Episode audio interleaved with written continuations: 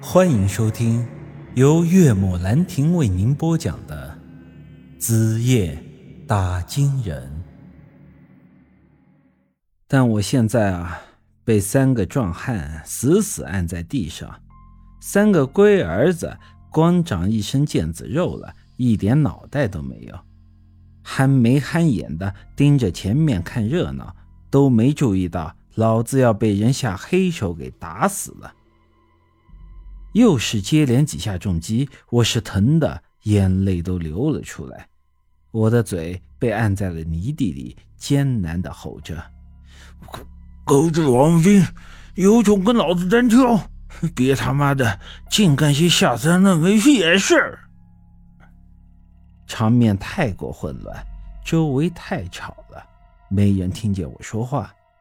如此下去，我定会被……王文斌下黑手，给活活打死。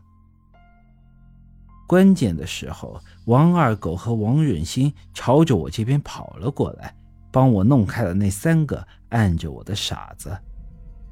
见我嘴里都吐了血，他们两个也是很担心。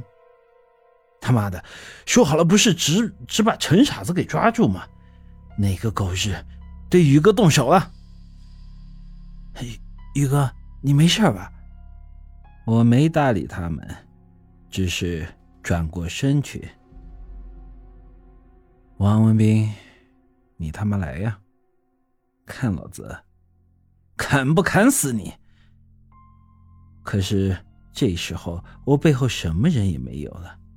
王文斌已经溜了。王润新对我说道：“宇宇哥。”你今天到底是怎么了呢，任心，二狗，这个事儿我一时半会儿跟你们解释不清楚。我只说一句，是兄弟的话，就帮个忙，把大山叔给护住。我没等他们答复，直接提着刀朝那群人冲了上去。我自然是不会砍人的，于是就把弯刀侧着拍人，把几个围着大山叔的全给打开了。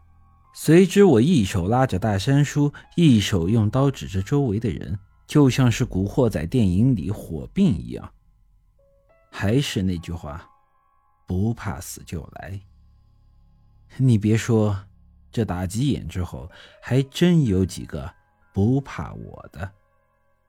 他们提着锄头之类的东西就要冲上来，这时王二狗也跑了过来，挡在了我的面前。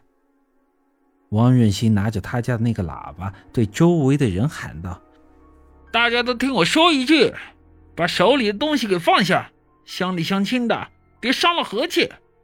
陈大山的事情，就是他真的偷了粮，那也该公安局来处理。你们要是把他给打死了。”那就是杀人犯，要偿命的。王二狗一把抢过他的喇叭，接着喊道：“哪个不怕死的，接着闹！任心马上就去报警，谁动手，我都把名字给记下来。不怕事儿的，就接着闹。”如我之前一直强调的，村里人没文化的占大多数，这些人也不懂什么法律。但他们心里清楚，杀人犯法这事儿可不是闹着玩的，警察手里的铁铐子也不是闹着玩的。不说偿命，这人要是进去蹲个两年，这一辈子也就毁了。所以二狗和润心这话真的把他们给唬住了。那几个手里拿着家伙的人都退了回去。大山叔刚才被他们推翻在地，但由于时间很短，并没有被打几下。但是他这时候情况却是非常的糟糕。我把他扶在怀里，一分钟不到，我胸前的衣服已经湿透了。他的眼里流着血，嘴里也在吐血。村长媳妇儿看到这场景，小声的说道。这陈瞎子是不是要死了？旁边有人忙说道：“呃，刚刚刚才我可没动手啊，不关我的事儿，不关我的事儿。”说着转身就跑了。其余个人见状，也纷纷四散而逃。不到半分钟的功夫，这里就只剩下四个人。什么叫世态炎凉？这就叫世态炎凉。四天以前，于书瑶告诉我，只要逃得远远的，就能躲过耗子精。我那时候也跟大山叔说过，让他跟我一起走，但他却告诉我，作为打金人，守着陈家村是他的职责，他放不下这里的人。